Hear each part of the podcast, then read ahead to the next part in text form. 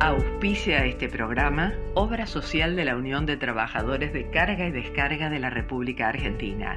Más de 30 años cuidando la salud del trabajador y su familia. La opción para tu salud. Informes al WhatsApp 11 23 38 82 31. De lunes a viernes de 9 a 16.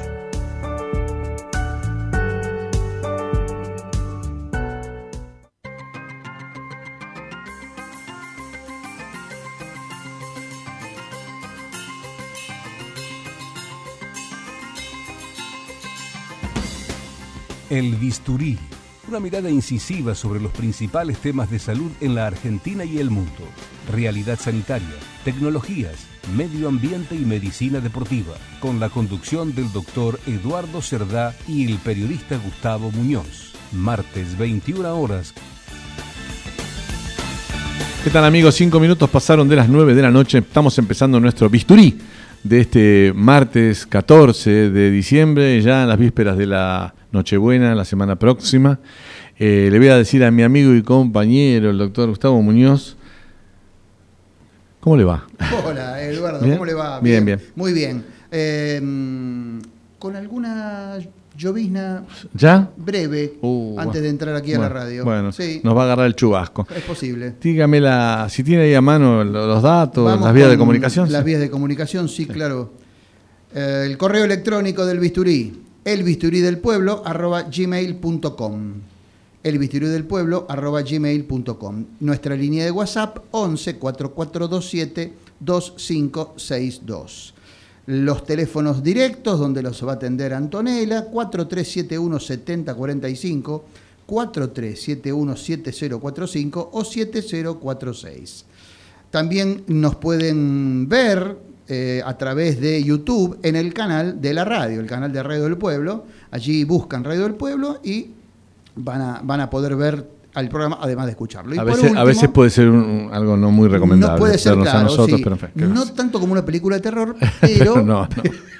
No, no es el conjuro, no, quédense tranquilos.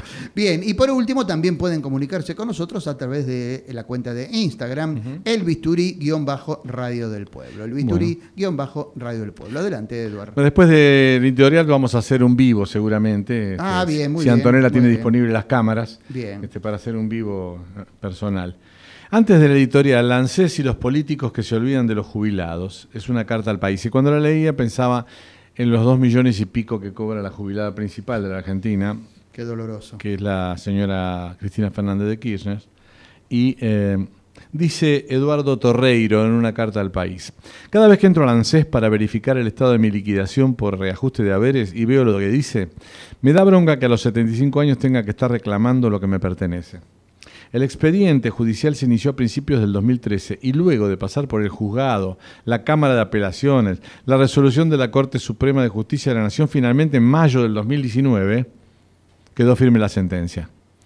La ANSES tenía seis meses o 120 días para efectuar la liquidación, lo que venció en octubre del 2019. Como no la presentó, se comenzó hace dos años la ejecución de la sentencia para el embargo correspondiente. Y todavía, a pesar de que la ANSES nunca presentó la liquidación, el juzgado no resolvió el embargo de la suma deudada desde el año 2011, dos días antes del inicio de la demanda. Bueno, la nota continúa, pero me imagino que dirá todo lo mismo y el, reclamo de los juzgados y todo eso. Y dice que esto seguramente lo que esperan es que caiga en un túnel del tiempo hasta que uno se muera y o los herederos se cansen de reclamar. Lo más importante, digamos, de la carta es dónde están los políticos que se rasgan las vestiduras usando a los jubilados en cada elección, pero olvidándose luego cuando ocupan las bancas soñadas por ellos. Me cansé de enviar cartas a los diputados propuestas para el pago inmediato de los saberes mensuales reajustados y la retroactividad en cuotas. Firma Eduardo Torreiro.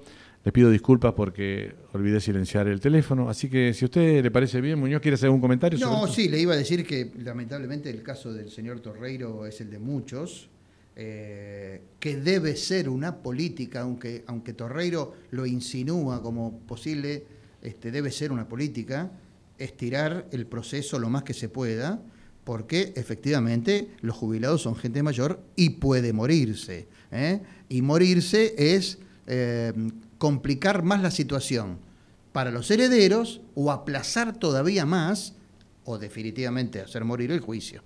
Sí, e- evidentemente con este, una diferencia de velocidad bastante importante Sí. respecto a las demandas No, de además la hay- señora Kirchner. Además de la velocidad, una, una diferencia procesal que es eh,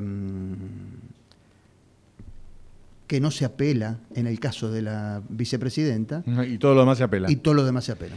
Bueno, pero ya no, nada, nada nos puede sorprender, ¿no? Así que, en fin. Eh, la semana que viene, el día 20, que es este, nosotros no vamos a estar en el aire porque venimos el 21, se cumple Sí. el 20 aniversario de aquel funesto día Ah. de, em, El año- de, de que se fue de la Rúa, ¿no? Sí, de- Así que voy a 2001. adelantar un poco ese tema y voy a, Ah, ok, voy a mandar mi editorial que se llama Corralito a la Democracia.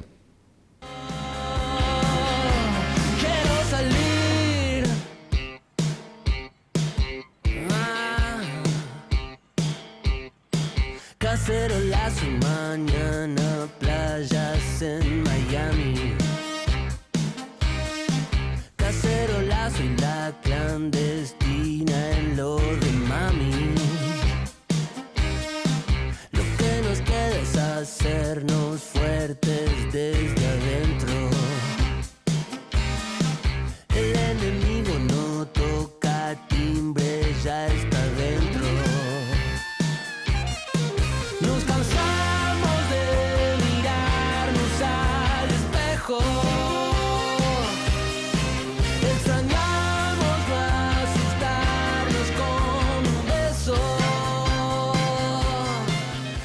Bueno, Corralito a la Democracia parte 2 o a los cacerolazos argentinos salud.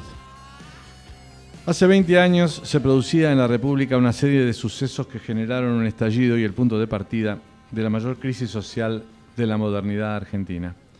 Un país transformado en una inmensa olla a presión con un desfile rutileante de camiones hidrantes, gases lacrimógenos, pedradas, equinos policiales exhaustos con pilotos vestidos de azul, abriendo cabezas a palazos en las calles de la vergüenza, y la violencia con un festival de saqueos capitaneados por los de siempre, políticos y punteros, la mayoría bonaerenses, en un paisaje de tragedia decadente, adornado por neumáticos humeantes y persecuciones que dejaron muertos, algunos de ellos acosados en la estación Avellaneda del Roca, que desde esos días previos a las Navidades pasaron a ser mártires de la protesta, asesinados por la ceguera policial. Fueron Constequi y Santillán. Sospechas de provocación de golpe por políticos de entonces nunca debidamente probadas, que habían comenzado bastante antes con la huida del vicepresidente frepacista, que abandonó el acuerdo aliancista dejando a don Fernando colgado del pincel y apoyado solo por unos pocos sin poder dar buenas noticias. La crisis social, la crisis económica, la violencia, la consigna del que se vayan todos, que terminó en el nos quedamos la mayoría. Nacían los cacerolazos, que también se quedaron y que podemos dar fe, que es una de las cosas que más alteran a los muchachos kirchneristas. Veinte años después, los mismos que nunca se fueron, sumados a una nueva juventud maravillosa, se tiran con munición semántica gruesa, con mensajes contradictorios, en los senos mismos de las dos fuerzas mayoritarias, mientras las pequeñas minorías calculan cómo acomodar a su conveniencia el peso de sus votos que cotizarán alto en el ámbito legislativo. ¿Contradicciones? A la plaza que no logró reventar máximo autocrática del 10 de diciembre, Día de los Derechos Humanos, no concurrieron ni la CGT, ni Eve de Bonafini, ni los sindicatos, y no se invitó a los radicales, ni a los expresidentes, ni a ninguna oposición. Y lo que es peor, en ningún momento de los discursos se mencionó al doctor Raúl Alfonsín. No, es verdad. Y ni siquiera el todavía cantamos de Víctor Heredia pudo rescatar tal atrocidad. Dicen que en la estación de Chapas de Paso del Rey, el viejo Matías decidió suicidarse tirándose abajo del tren. El señor Daer no supo explicar la ausencia sequetista y en la misma plaza Teresa Parodi ahogaba definitivamente a Pedro Canoero. Una organización que gastó 40 palos que fueron una ráfaga y aparatos que causaron un costo asociado de 20 millones de pesos que la reta y sus contribuyentes tuvieron que poner para arreglar los destrozos de la fiesta Nacampop y los subsidios al transporte gratuitos del día, mientras Pepe, dormido pero no boludo, nos advertía. La democracia no es perfecta, pero es lo mejor que tenemos. Cuídenla, cuídenla. El FMI, observador atónito de la esquizofrenia dirigencial, en la que el presi y el ministro Guzmán sonríen nerviosos y la vice ataca a la entidad acusando una vez más al gato del desastre de la deuda impaga hasta ahora. Quédate tranquila, Cristina. Un dato. Mauricio recibió una deuda de 44 mil millones de dólares y tomó para pagarla y para seguir gobernando 54 mil millones. Le faltó decir por entonces, ah, pero Cristina. Lo único rescatable de los últimos días fue el ejemplo de Esteban Bullrich y su renuncia a la banca de senador. Un señor que deja un mensaje claro para todos, aún para aquellos desalmados que cuando la esclerosis lateral amiotrófica empezaba a generar sus trastornos evolutivos, lo acusaban de estar alcoholizado. Un ejaputés más de aquellos que hablan todo el tiempo de integración y solidaridad y solo fomentan el odio.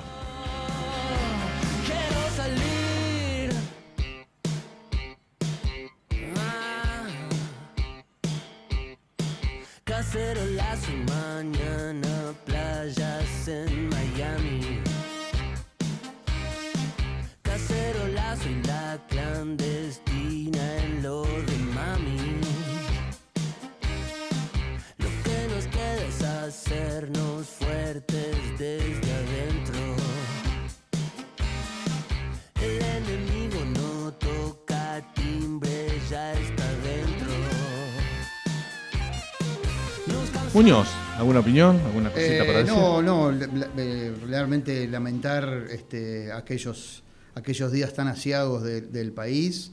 eh, y lo único espera- esperar que no se repitan, ¿no? Es decir, que al- algunos políticos tomen conciencia y esperar que no se repitan. Eh, uno de mis trabajos en la carrera de periodismo fue justamente cubrir este, la vigilia de Costequi Santillán, del acto de Costequi Santillán que se hace los 26 de junio de cada año. Este, y por supuesto hacer un trabajo muy profundo sobre lo que pasó en esa jornada y cómo se vivían la- las vigilias. ¿no? Así que bueno, me metí bastante en el tema, conocí bastante, aprendí muchas cosas que no sabía y me enteré de cosas que no sabía. ¿no? Fantástico. Bueno, eh, ahora vamos a rememorar. Vamos, vamos, dele. Vamos con las efemérides.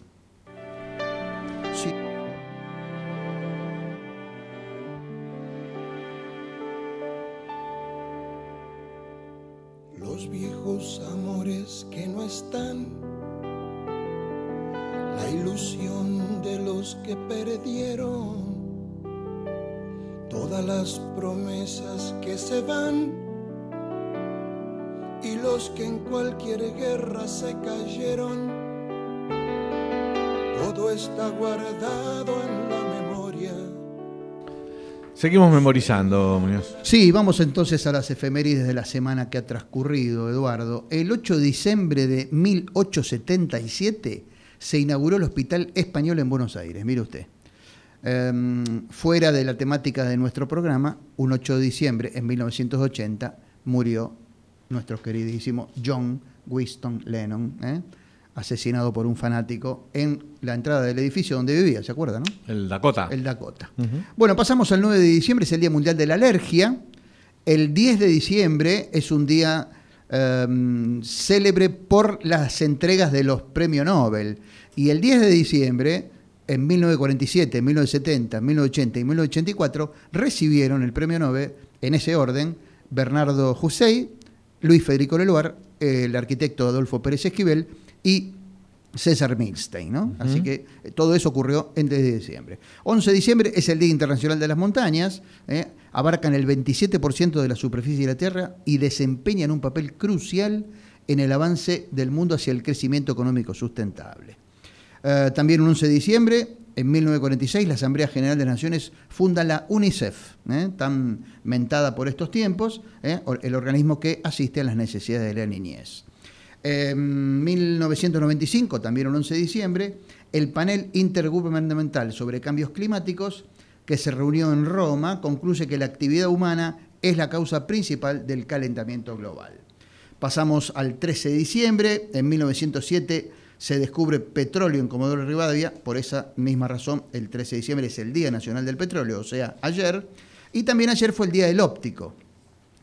Eh, gracias a ellos uno puede seguir leyendo un poco mejor, ¿no? No es nada lo del ojo que lo tenía en la mano. Exactamente. Y por último, hoy, 14 de diciembre de 1943, murió el psicólogo estadounidense John Harvey Kellogg, ¿eh? ¿Eh? que le sonará por ah, los, alimentos, los alimentos saludables que ah, proponía este señor, ¿no? A cornflakes me suena. Exactamente, especialmente, dice la efemérides, el desayuno con cereales. Correcto. Bueno, vamos a escuchar un poquito de Police, ¿qué le parece? Sí, claro que sí. Vamos.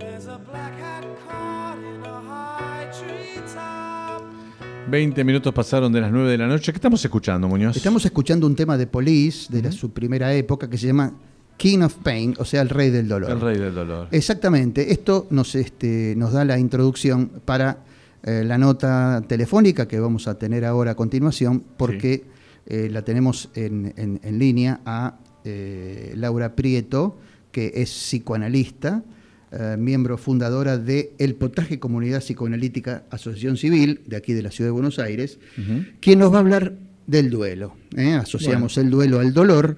Y bueno, primero vamos a saludarle y presentarle a Laura. Hola Laura, ¿estás allí?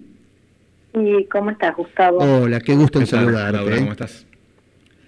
Bueno, primero que nada, muchas, muchas gracias por acompañarnos en estos minutos, por este, eh, contarnos un poquito vamos a empezar por lo más básico, ¿no?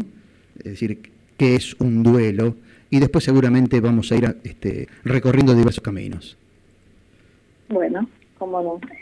La versión que voy a presentar de duelo es eh, un trabajo interior, o sea, una, una operación que va desprendiendo lo muerto del cuerpo. Ajá, correcto. O sea que en realidad no es duelo solamente el, el momento posterior a una pérdida. En general se usa para pérdida de seres queridos, ¿no? Sino el duelo es el trabajo interior que a veces ocurre, pero a veces no ocurre con respecto a lo que hay que desprender. ¿Por qué? Porque cuando se pierde algo, no siempre se registra lo perdido como perdido. Por ejemplo, hay un proceso que tiene que ver con la nostalgia, incluso con la melancolía, que lo ubican bien, es, es, muy ubicable, que es lo contrario al desprendimiento. es, aferrarse, aferrarse a algo. Es, es un aferramiento, es un aferramiento. Y eso implica, hay dos versiones de aferramiento. Uno es lo que duele porque no se puede desprender. Entonces ahí ya habría dolor.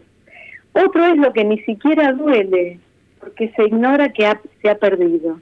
O sea, la negación de la pérdida. Ajá, correcto. A veces se describe como no sentir nada.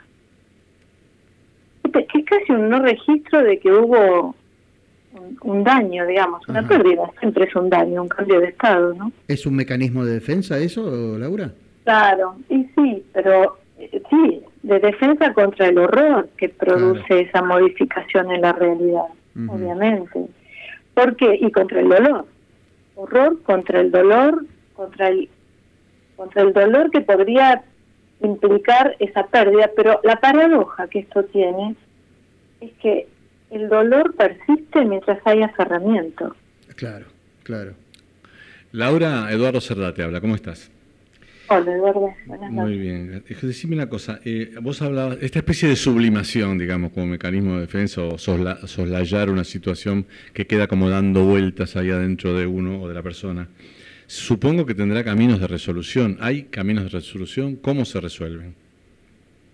Sí, eh, claro, sí. Eh, te voy a hablar de cómo se resuelve en mi responsabilidad como analista de, de manejar es- esas situaciones, de orientarme con esas situaciones cuando se presentan Perfecto. Sí. con los, con los analizantes. Claro. Eh, vos pensar que eh, lo muerto que está ahí dando vueltas adentro del cuerpo no es solo un ser que ha muerto, también es lo ilusorio. Todo lo que no coincida con la realidad real, ponerle comillas a la palabra real, eh, se puede considerar ilusorio, que, que son desde, desde fascinaciones, enamoramientos, creencias, idealizaciones. Es un, un vasto mundo del ilusorio, digamos, de lo que queremos que ocurra pero no está ocurriendo, de lo que nos proponemos que ocurra y, y que queremos seguir intentando aunque no salga. Bueno, hay muchos elementos muertos ahí, digamos. Vamos a llamar así, si me permiten usar las metáforas. Ujú. Ahora, mi, mi responsabilidad es orientar a que se detecte que eso no va a funcionar de ese modo, no como se espera. Probablemente sí venga una solución, pero no del lado que se espera, ¿no? Claro. Entonces, e- es un poco un desaferramiento también, desviar la mirada de esa intención eh, de completar una ilusión. Se ve mucho en el amor, ¿no? En el enamoramiento Claro. esa insistencia por conseguir o que me ame como espero que me amen, para lo cual hago cosas que no me hacen muy bien, como por ejemplo, bueno, todo el tema de la violencia que se hablaba en el, en el programa anterior, ¿no? Ajá, bien. Ahí, ahí nace ahí nace la cuestión de la violencia, en un forzamiento de la expectativa, por ejemplo, cuando no puedo registrar una realidad y es que eso no, va bien, eso no va bien, así no va bien. Eh, justamente con, Bueno, con uno de tus últimos comentarios te, te iba, te quería preguntar eh, la pérdida de un amor, la una separación, un fracaso matrimonial, obviamente también entrarían este, en el terreno de, un duelo, ¿no es cierto? De un posible duelo. Sí, totalmente. Es más, eh, la separación puede ser la resolución de un duelo. Ah, correcto. Claro. A veces la no resolución implica seguir estando en un lugar donde no hay no hay ningún beneficio, digamos, para la vida. Claro. es mortificante. Porque lo muerto puede ser quedarse en un lugar que está muerto desde el punto de vista del deseo, por ejemplo. Eso también puede ser Ajá. Mortal, mortal, mortal para la llama de Sí, la sí, vida. sí, ¿no? correcto, sí, entiendo. Morir Y de a pie. veces Sería la morir de pie. claro, la claro. separación, eh, no hablamos de separación de hecho, ¿no? Que realmente se separen los cuerpos y que eso sea una separación. Hablamos de que se desprenda del cuerpo por dentro algo, una Claro. esperanza que había, una insistencia, un aferramiento. Discúlpame. Laura, que te, que lleve a un punto un poco más eh, de la circunstancia actual. Habrás visto en todo este tiempo, en tu tarea profesional, en estos últimos dos años, seguramente duelos por muerte con el tema del COVID, Claro. que eso es como que es un factor preponderante de- desde que nos levantamos hasta que nos acostamos, con ese pensamiento asociado. Eh, ¿Cómo lo ves eso? ¿La gente lo- le- tiene estos mismos problemas de que la cosa queda ahí circulando sin irse? ¿O es como que si ya es COVID, es bueno, ya fue, Está no sufrió, sí. eh, estaba en terapia intensiva y era un, era un martirio? ¿Cómo, ¿Cómo lo vivís? Eh, por un lado, lo que veo es que hay mucha eh, demora en entrar en duelos. No, no. En ese momento hay confusión. Los que han tenido pérdidas por COVID no saben muy bien qué les pasó. Saben que tuvieron una pérdida, pero no qué les pasó, porque Ah, vos, realmente no hay no hay antecedentes de no despedirse. Claro, claro, claro. A eso, No. a eso apuntaba, sí.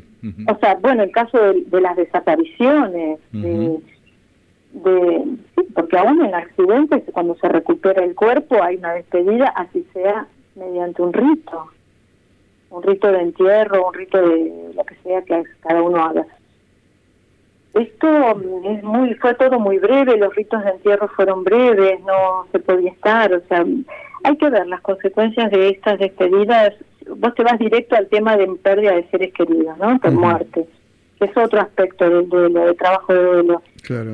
Pero todavía no tengo antecedentes como para decir eh, cómo se va a trabajar eso.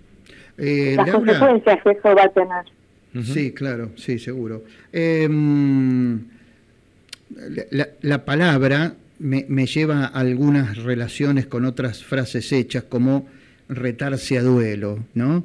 ¿Esto tiene alguna relación con el proceso del cual estamos hablando? Tiene, eh, hay una de las etimologías de la palabra duelo que tiene que ver con dolor, o sea, que es un proceso que implica dolor, Claro. y hay otra etimología que in- invita a pensar más el duelo por el honor, el, el famoso duelo que se ve en las películas es morir o matar, ¿no? Y sí tiene relación, porque una cosa es que haya una pérdida en la realidad, que no la deseaste o que la buscaste y la conseguiste, en el caso de ser una elaboración de algo que te hacía mal. Otra cosa es que esa pérdida eh, se subjetive. Esto quiere decir que se esté alguien a la altura de desprenderse por decisión. Claro. claro. Una cosa es que la vida te arrebate algo, otra cosa es que vos lo dejes ir. Exacto, exacto. Sí, o que estés dispuesto a perderlo, ¿no? Que te, te- expongas ¿no? a perderlo, a, claro. soltar eso. claro. Entonces, no, no es suficiente tener una pérdida, no alcanza la pérdida, hay que dar per- por perdido eso perdido. La vieja frase Esa del la soltalo. La vieja frase, disculpa, Entonces- la, vieja frase del soltalo, déjalo ir, ¿no? Sí, que se dice bastante livianamente, Sí, pero llegar a ese punto de Ah, sí, claro. subjetivación de una pérdida implica primero haber pasado por detectar qué se era para ese otro, Ujú. o qué significaba eso que voy a perder, o que está muerto en mí, qué significaba, por qué lo amo, por qué lo retengo. Eh, una, una última, una última, Laura, y no te sacamos más tiempo. Eh, desde tu eh, profesión de psicoanalista, eh, o para los psicoanalistas en general, ¿este tema tiene un interés en particular? ¿Tiene una carga especial? Sí, tiene una carga especial porque cada uno de los procesos de elaboración, o si querés crecimiento, que implican analizarse, cada uno tiene que pasar por este proceso. Claro. Vos claro. pensás que el amor del bebé por su madre, simplemente este ejemplo lo da Freud, claro. eh, es total, absoluto, exclusivo, único y demanda todo. Si eso no se hace, no se, no pasa por un proceso de duelo, se va a demandar eso en el amor en, en la adultez. Claro, es verdad. Eh, ¿Y un- qué, un- y un qué com- vamos a tener patologías del amor? Todas las patologías que quieran. Claro, claro. Mira, le voy a sacar un minuto más a, a la charla, si me disculpas, Eduardo, porque Por supuesto, mientras sí, sí. estábamos charlando con Laura, recordaba, seguramente vos te acordás, seguramente Laura eh, también, aunque debe ser muchísimo más joven que nosotros, eh, cómo se evidenciaba el duelo.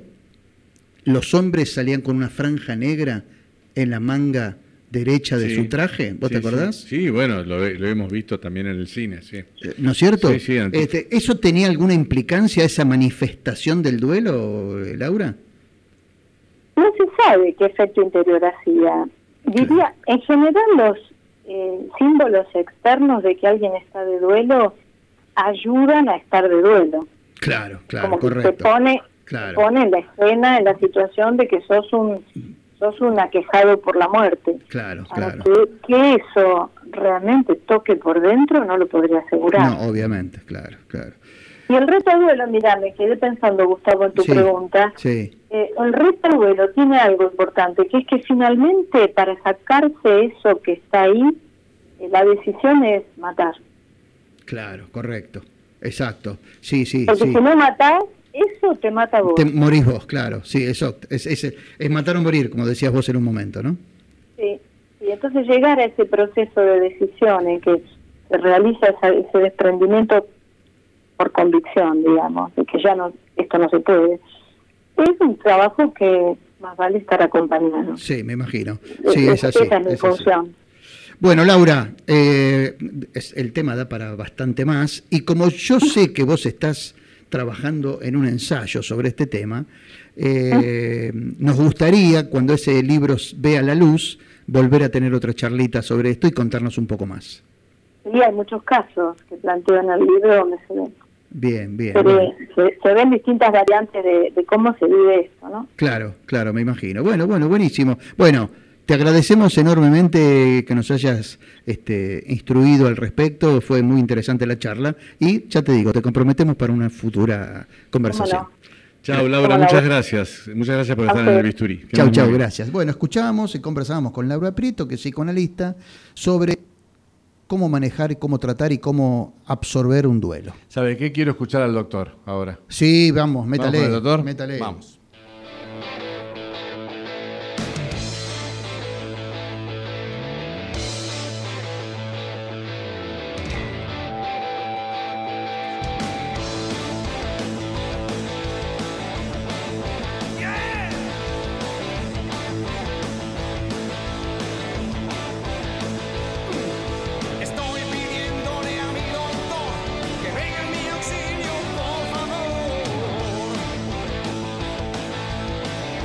Bueno, mucho se ha hablado esta semana eh, respecto al senador Bullrich, su Sí, renuncia claro. y su enfermedad llamada esclerosis lateral amiotrófica, eh, una enfermedad terrible y eh, que es padecida por un porcentaje muy pequeño de personas, pero que esta- generan una terrible parálisis y que va dejando sin fuerzas al organismo. Para eso vamos a hablar entonces, vamos a escuchar los audios por WhatsApp del doctor Penedo. Vamos con el primer audio y hacemos algún comentario o alguna Vamos. pregunta al respecto. Audio 1. Hola, ¿cómo les va? Buenas noches. Bueno, hoy voy a tratar un tema que esta semana dio mucho que hablar, que es la enfermedad denominada ELA o esclerosis lateral amiotrófica. Es una enfermedad progresiva del sistema nervioso que afecta a las células nerviosas, las neuronas, tanto en el cerebro como en la médula espinal, y causa fundamentalmente pérdida del control muscular. Afecta especialmente a personas de edades comprendidas entre los 40 y 70 años y más frecuentemente en varones. Se desconoce qué es lo que causa esta enfermedad y no tiene una cura específica. ¿Cómo se origina? Se origina cuando las neuronas relacionadas con el movimiento, las llamadas motoneuronas, disminuyen gradualmente su funcionamiento y mueren, con lo que se provoca una parálisis muscular progresiva. En etapas más avanzadas, los pacientes sufren una parálisis total. Los síntomas principales son dificultad para caminar o realizar actividades diarias normales, debilidad en las piernas, los pies o los tobillos, dificultad para hablar o problemas para tragar, calambres musculares y espasmos en brazos, hombros y lengua, y también dificultad respiratoria en muchos casos. Sí, Muñoz. Eh, no, estaba pensando, seguramente ahora nos va a contar un poquito más el Luciano, que evidentemente tiene diferentes formas de afectar, ¿no es cierto? Es decir, porque yo recuerdo el otro caso conocido de alguien eh, público, como el negro Fontana Rosa, Así es, sí. que él estuvo con su dicción perfecta hasta morirse y tenía serios inconvenientes en su cuerpo, es decir, estaba en silla de ruedas casi desde el comienzo de la enfermedad. Sí. En cambio, Bullrich eh, se desplaza por sí, pero ha tenido muchos problemas en el habla. O sea que son afecciones de diferentes partes, ¿no? Sí, evoluciona, además evoluciona siempre. Claro. Es algo que no retrocede. No retrocede, Y claro. puede ir generando distintos grados de parálisis, como seguramente dijo y va a ampliar Claro. eh, Luciano, hasta llegar a generar trastornos de la marcha, que como Claro. habrás visto en los videos Esteban tiene, eh, Sí. que va ayudado y apoyado en su familia, y que seguramente van a ir este, poniéndolo en una situación de, de traslado de silla de ruedas seguramente muy pronto. Eh, esperemos que no, esperemos que su evolución sea más lenta. Bueno, sí. Eh, a ver qué dice el audio 2 por WhatsApp del doctor Penedo.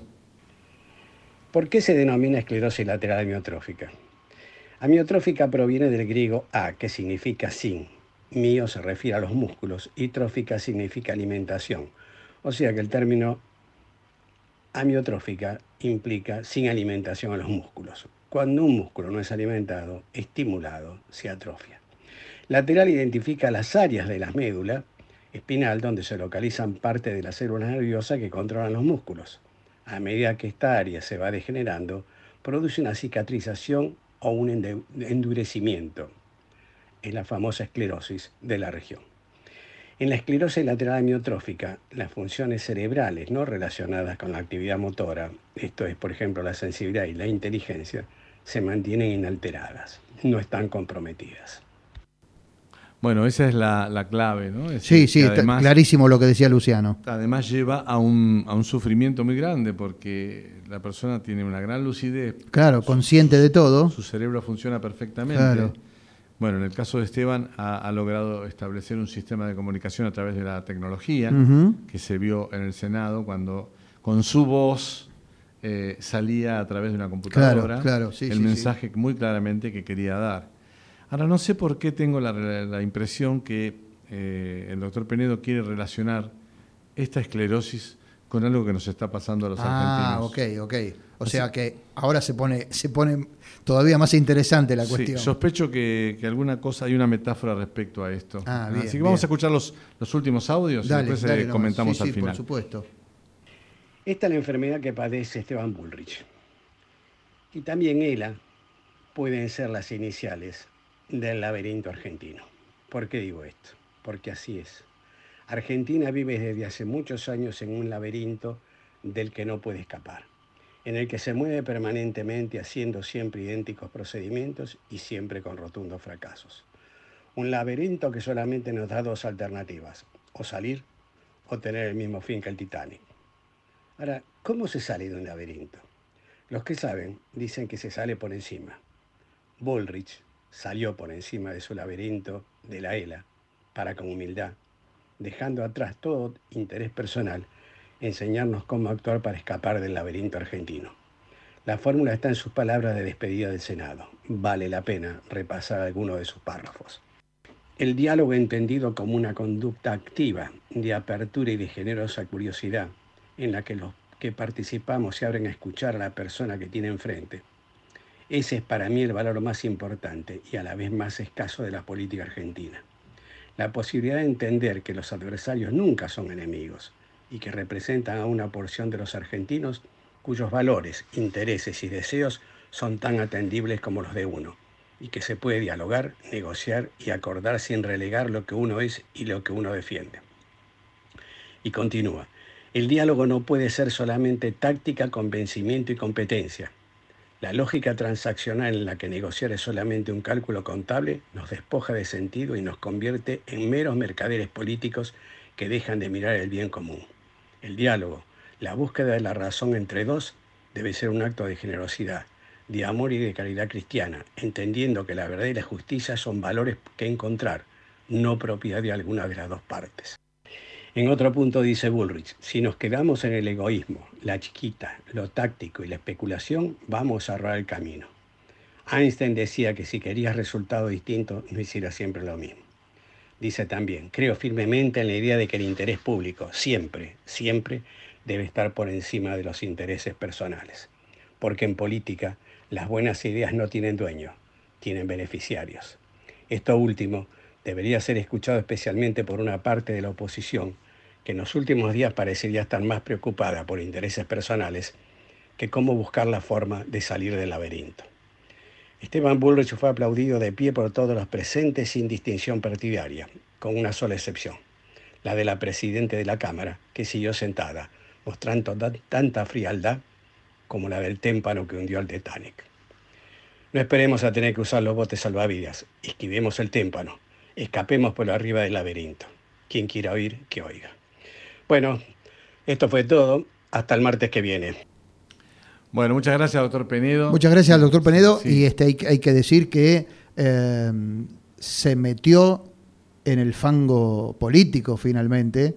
Es decir, se ve que está afectado por la situación Sí, porque claro. siempre escuchamos eh, audios absolutamente técnicos y de temas médicos, Sí. y acá hizo una asociación este, muy interesante, ¿no? De todas maneras, le aviso a todos los muchachos que se están peleando por los cargos y los puestos que la orquesta sigue tocando en la cubierta del Titanic. ¿sí? Totalmente, Así sí. que Es ustedes bueno- quédense bueno tranquilos saberlo. porque se van a ir a pique con el violín introducido por una oreja y no se van a dar cuenta. y saben qué? El problema es que en la segunda y tercera clase nos llevan a nosotros al fondo. ¿eh?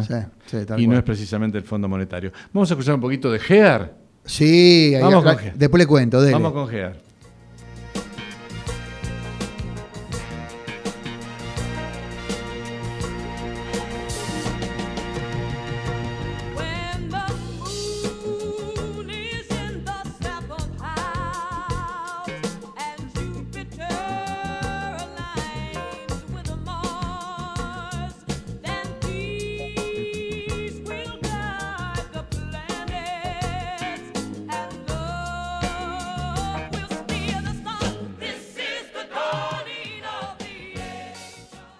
Auspicia este bloque Centro Médico Pueyrredón Medicina Prepaga. Planes acordes a tus necesidades, individuales y grupos familiares. Avenida Pueyrredón 1341. Teléfono 416 6000. 416 6000. 45 minutos pasaron de las 9. Tenemos un mail de un oyente. Tenemos un mail de un oyente consecuente del Bisturí, Juan José de Hola, Palermo. Juan José. Hola, doctores, muy bueno el programa y nos cuenta, a raíz de la carta de lectores que leíste al comienzo del programa, Sí. comencé a pagar el régimen previsional a partir de mi primer trabajo formal a los 18 años. O sea, me jubilé con 47 años de aportes, los últimos 30 con la máxima categoría de autónomos por director de sociedades. Mira, Además de perder los aportes hechos a la FJP, hoy cobro 46 mil pesos por mes. qué vergüenza. Y lo tengo que incluir en mis ingresos de la categoría, o sea, estoy alcanzado por ganancias. No. Realmente es patético ¿no? Lindo. lo que cuenta Juan José.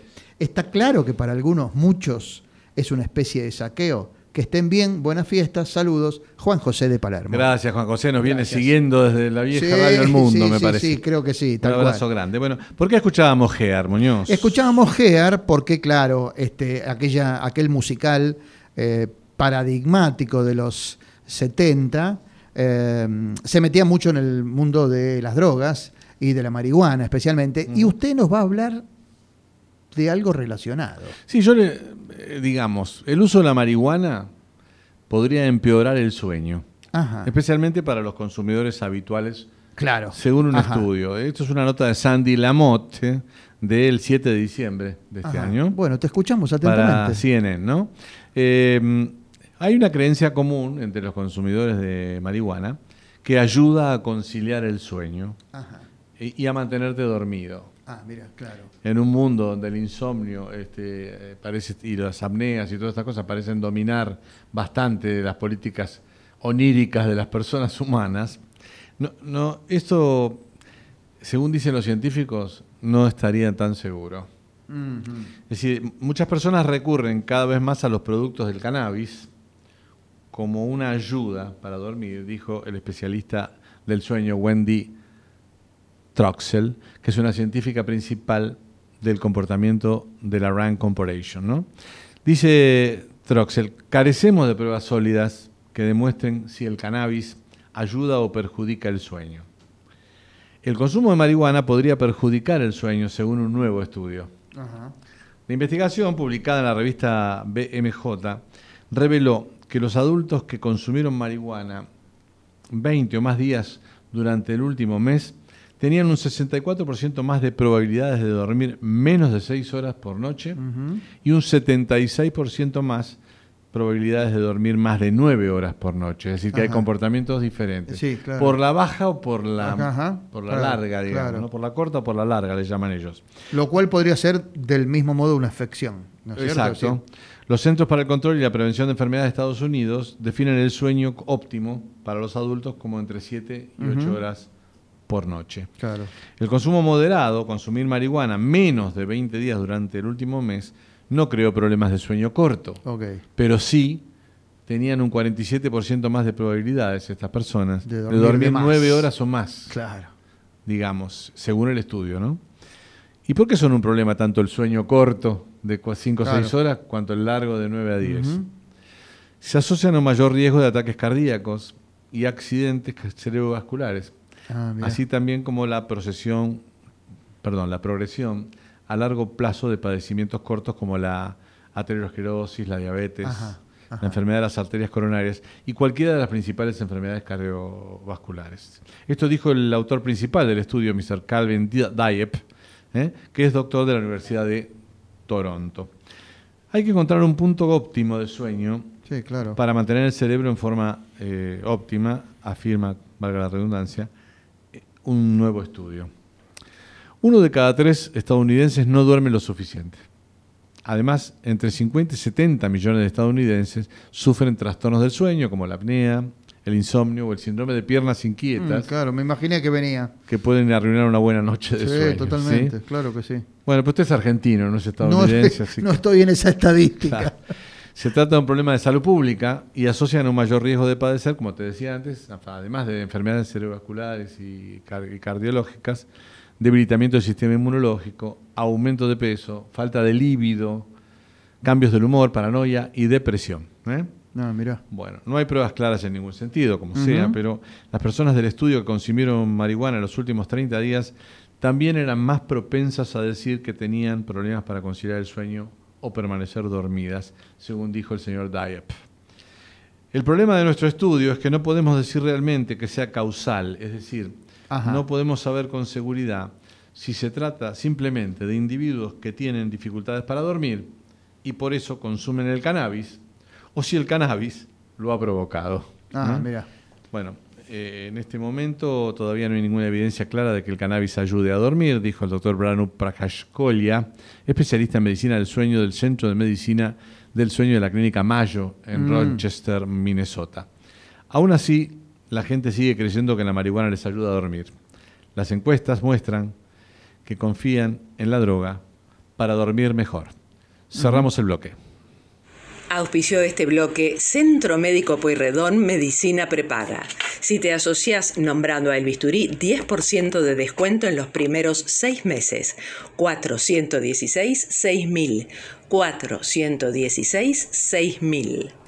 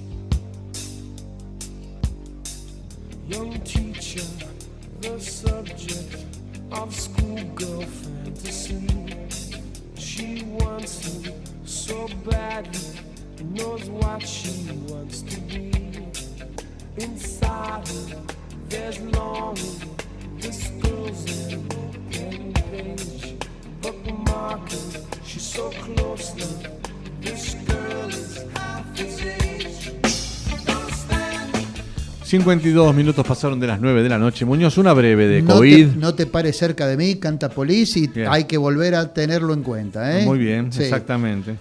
Una breve, si tiene de COVID. Kreplak dijo sobre el pase sanitario, se va a pedir en restaurantes, bares, gimnasios, teatros y para realizar trámites como la BTV. El ministro de Salud bonaerense dijo que la exigencia de doble vacunación será más estricta en la provincia que a nivel nacional. Entre en vigencia el próximo martes 21 de diciembre. El pase sanitario también va a solicitarse para hacer trámites en banco, por ejemplo, explicó Kreplak, y agregó, también va a pedirse en los teatros en Mar del Plata. Atenti con esto. ¿eh? Aclaró que el aforo teatral se amplió el 100%, pero que todos los espectadores deberán acreditar las dos dosis. Internacionales de COVID. Una mala noticia en el Reino Unido, Muñoz. A ver. Sí, eh, hay un cable de ANSA y F eh, en Londres. Datos de la Escuela de Higiene y Medicina Tropical de Londres indican que el pronóstico de entre 25.000 y 75.000 víctimas en los próximos cinco meses. Es el escenario más optimista. Se espera que una ola que podría llevar a más de 2.000 hospitalizaciones por día y 24.700 muertes desde diciembre de ahora hasta el 30 de abril del 2022, según proyecciones publicadas en The Guardian. The, Guar- The Guardian. Nuevas propuestas en, Aus- en Austria contra la vacunación obligatoria, otro cable de F y AFP, Ajá. que entrará en vigencia, en vigor en febrero en toda Austria, la vacunación obligatoria. Hicieron una concentración convocada por el partido ultraderechista que reunió otros, entre otros a los negacionistas, partidos de las teorías de conspiración, fundamentalistas cristianos, simpatizantes de la extrema derecha, que coinciden en calificar la vacunación obligatoria de dictadura. ¿eh? Faltaban, que- faltaban los terraplanistas. Exactamente, sí. Rechazan las restricciones, incluido el confinamiento. Bueno, continuará esto para los no vacunados. Está hay un lío bárbaro. Ahí el gobierno de conservadores de Austria ha sido el primero en la Unión Europea en imponer una vacunación obligatoria al conjunto de la población, con multas de hasta 3.600 euros para quienes no se inmunicen contra el- la coronavirus a partir de febrero. ¿sabes? El- Dame una breve si tenés ahí y Sí, después sigo con claro. las internacionales. Eh, mm, las células grasas pueden ser un reservorio para la infección por COVID. Los adultos obesos tienen altas tasas de hipertensión, diabetes tipo 2, lo que aumenta las posibilidades de que a su vez padezca coronavirus. Pero ahora los científicos han sospechado que la obesidad es un propio factor de riesgo, incluso sin las comorbilidades.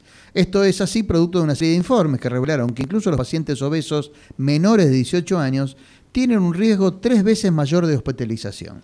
Recientemente se publicó un estudio que demuestra que el COVID-2 eh, infecta el tejido adiposo o graso humano para multiplicarse y provocar una respuesta inflamatoria que, inflamatoria que se corresponde con el COVID-19 grave. Muy bien, hay un cable de ANSA fechado en Venecia que dice que Venecia registró 4.000 casos de COVID en un día. El problema se extiende a otras regiones de Italia, se trata de los números más altos registrados hasta el momento en la cuarta ola epidémica, mientras que los indicadores continúan empeorando. ¿eh? Los cuidados intensivos están empezando a saturarse y están teniendo en Italia 20.000 contagios registrados por día desde eh, datos que no se re- repetían desde abril del año pasado, de este año, va, Bien. cuando hubo 21.261. ¿Tenés una más? Tengo, tengo dos más. Bueno. Pero una es breve, muy Sí. breve, y la otra tiene un poquito más extensa. No, dale la breve, que tengo otra yo también. Dele. La breve dice, una tercera dosis de la vacuna reduce el 90% la mortalidad en mayores de 50 años. Así lo confirmó un reciente estudio científico israelí. La investigación examinó datos de 843.000 personas que recibieron la vacuna Pfizer. Muy bien. Perú prohibió las reuniones sociales durante las fiestas. ¿eh? Los peruanos no podrán juntarse a celebrar Navidad y Año Nuevo Ah, mirá, luego de la prohibición de todas las reuniones y eventos sociales por parte del gobierno, una medida ordenada para contener la grave situación sanitaria que atraviesa el país andino con cifras de muertos por coronavirus que no se veían desde diciembre del año pasado. ¿eh? Perú tiene 33 millones de habitantes y cuenta con la mayor tasa de mortalidad por la pandemia en el mundo, 620 muertos por cada 100.000 personas. ¿eh? Una cosa terrible. Y en Brasilia, el juez supremo del Tribunal Federal de Brasil, Luis Roberto Barroso, dictaminó ayer que el gobierno de Jair Bolsonaro debe exigir una prueba de vacunación a los visitantes que quieran ingresar al país, tanto por vía aérea Ah, como terrestre. Así que... Atenti con las vacaciones. Y aparte de esto, justamente Bolsonaro, que es antivacuna y promueve Claro. el contagio de todo el mundo, Claro. eh, país acumula 22.2 millones de contagios y 616.691 muertes por COVID hasta el fin de semana, o sea, desde que comenzó la pandemia. Mire, si quiere le sintetizo rápidamente Sí. porque en la breve habla de las cinco claves de Omicron. Bueno, dele. Eh, velocidad de transmisión y llegada al país. Tan solo seis días después de notificada la nueva variante, Omicron llegaba a la Argentina. Dos, zona geográfica procedente. Cuando Sudáfrica notificó el hallazgo de la nueva variante detectada también en Botsuana, casi inmediatamente varios países del mundo impusieron el bloqueo, pero ya el virus estaba expandido. Tres, aislamientos luego de la detección positiva. Eh, eh, cuatro, estado de salud. Todos los casos confirmados por la variante Omicron se encuentran en buen estado de salud y no necesitan asistencia médica o internación. Y cinco, preocupación de los científicos. La secuenciación genética efectuada a la nueva variante mostró que portaba una gran cantidad de mutaciones preocupantes ¿eh? La, la Omicron tiene más de 50 mutaciones en su genoma respecto a la secuencia original de Wuhan. Bueno, detuvieron al hijo del intendente de Tigre por golpear a su pareja, ¿eh? hablando de violencia de género. Ah. Carlos Gabriel Zamora, de 37 años, lo imputaron por lesiones y amenazas a su mujer con un cuchillo. La fiscal Matenguira le dio causa a un trámite de flagrancia. ¿Qué es flagrancia, Muñoz? Flagrancia, mire, flagrancia se. Usted recordará el, el- el- aquel eh, eh, expresión infra- infraganti. Sí, sí. Bueno, es eso, es la comisión de un delito eh, en, en el momento, o mejor dicho, la em, percepción por terceros de un delito en el momento que se está cometiendo. Trámite de flagrancia es porque ha habido modificaciones en el Código Procesal Penal y la flagrancia ahora tiene todo un procedimiento. Tiene que haber una audiencia oral dentro de las 24 horas de detenida la persona. Muy bien. La señora presentaba lesiones de carácter leve en distintas partes del cuerpo y según dicen los vecinos, esta era una pareja conflictiva ¿eh? y los hechos de violencia se repetían en esa casa. Es decir, concretamente lo agarraron al tipo en el momento que estaba cometiendo la- este, el delito. Bueno, la semana que viene le voy a hablar también de algunos que, intendentes que meten a sus hijos en problemas. Ah, mire, ¿Eh? O sea que no, no es patrimonio de los presidentes, eso No, nada no. más. Sí, mire, la señal indicará las 22 en todo el territorio de la República Argentina. Muñoz. Estamos terminando el bisturí. Qué cálculo el nuestro, ¿eh? Sí, me comprometió un poco con las cinco variantes del Omicron, porque yo le venía casi. así, pero estaba midiéndolo, ¿vio? Bueno, eh, nos estamos despidiendo, nos vemos la semana próxima. Todavía tenemos un programa más antes de la Navidad. Antes de la Navidad. ¿Eh? Hasta la semana que viene, amigos. Gracias, Nico. Gracias, Antonella. Gracias, Eduard. Hasta la semana que viene.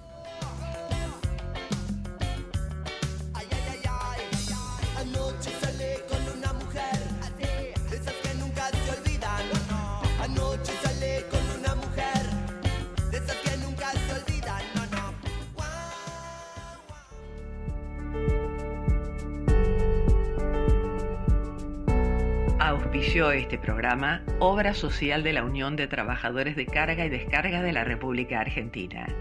Más de 30 años cuidando la salud del trabajador y su familia. La opción para tu salud. Informes al WhatsApp 11 23 38 82 31 de lunes a viernes de 9 a 16.